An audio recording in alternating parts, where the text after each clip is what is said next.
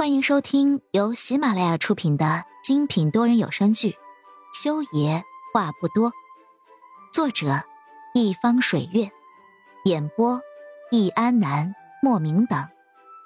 本书全部免费，记得订阅收听哦。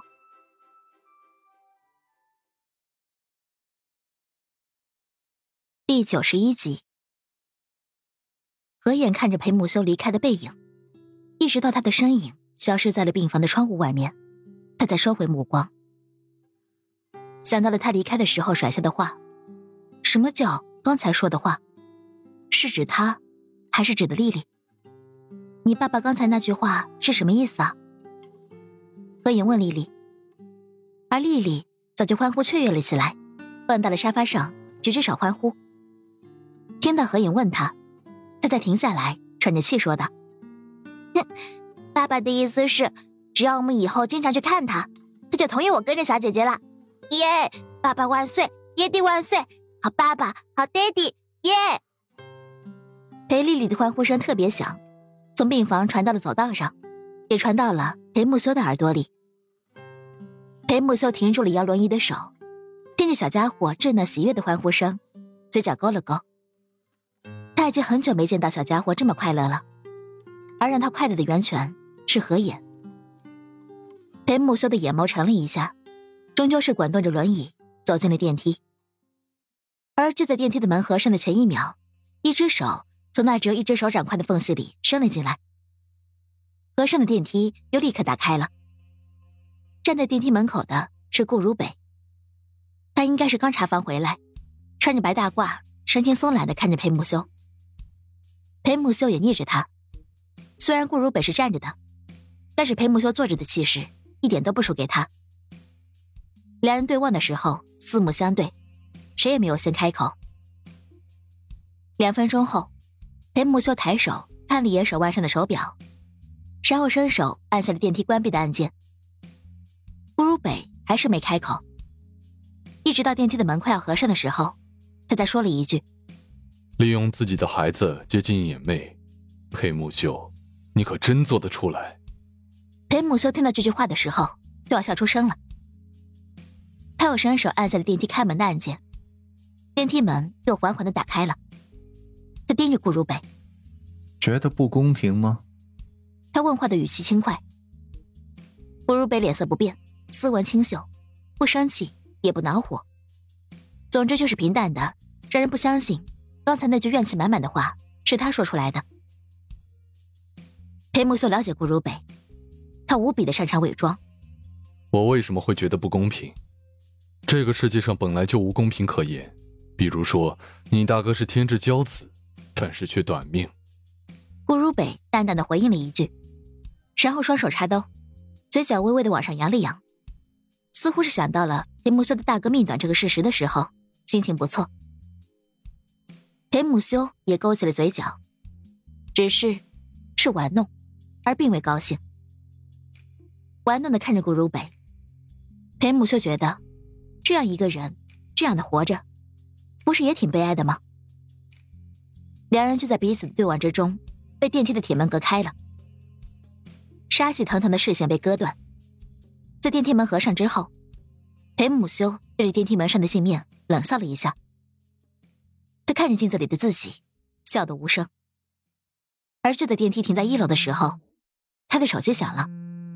来电话的是阿银，景叶在照顾裴丽丽，现在就是阿银在她身边当助手。他接的电话：“老大，老爷子在医院等你。”阿银那边说完这句话之后，又压低了声音继续说道：“哦，呃，老将军的家人都到了，少爷你过来的时候小心点。”我知道。裴母修回应了这三个字，挂了电话。走出医院的时候。他好像看到了一个熟悉的身影，从医院的另一扇门走了进来。但是当他停下来，扭头回去看的时候，却谁也没有看到了。他觉得是自己看错了，皱了皱眉头，裴母修继续往前走去。而医院里，景叶接走了裴丽丽去吃晚饭。一开始，裴丽丽是不愿意的，不过景叶好说歹说，并且承诺绝对会把她带回来送到何野身边之后。裴丽丽才答应跟景叶一起去吃饭，景叶走的时候，表示自己会去幼儿园给何衍请几天假。何衍感激的谢过了景叶。裴丽丽走了，外面的天也差不多要黑了，房间里暗了下来。何衍摇着轮椅走到门口，想去开灯，而他的手还没伸出去，碰到点灯的开关，一道身影就闪进了房间里面，砰的一下关上了病房的门。随着这道身影一起进入房间的，还有一股香风，高级香水的气味，呼吸起来都觉得金贵。何眼啪的一下打开了房间的大灯，看到站在自己面前的何静贤的时候，他嘴角讽刺的上扬了几分。何静贤是来炫耀的，他打听了好久才打听到，何眼住在这个医院的这个病房里面。如今，他成了裴老爷子御赐给裴木修的未婚妻，而何眼则是当年裴木修的下堂妻。何静贤真是迫不及待的想看到何眼听到自己成为裴木修未婚妻这个消息的表情了。何眼看着何静贤，相对于自己之前接触过的女性，都是走的轻熟风格不同。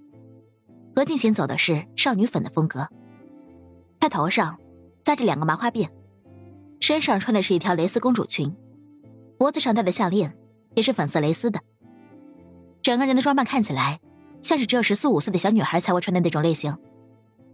讲真，是真难看，因为何静贤长得显老，并且有点胖，这样的收腰蕾丝裙真的特别显胖，成功的将何静贤衬得胖了一圈。听说你差点死了，我来看看。何静贤端着一副主人的样子，在何衍的病房里面转了一圈，看到何衍住的竟然是这个医院的特护病房，他的脸阴沉了下来。想到何衍能够住上这样的病房，肯定是安寝院安排的，不然他穷成那副狗样子了，怎么可以住得起一平一万块的病房？没想到你没死。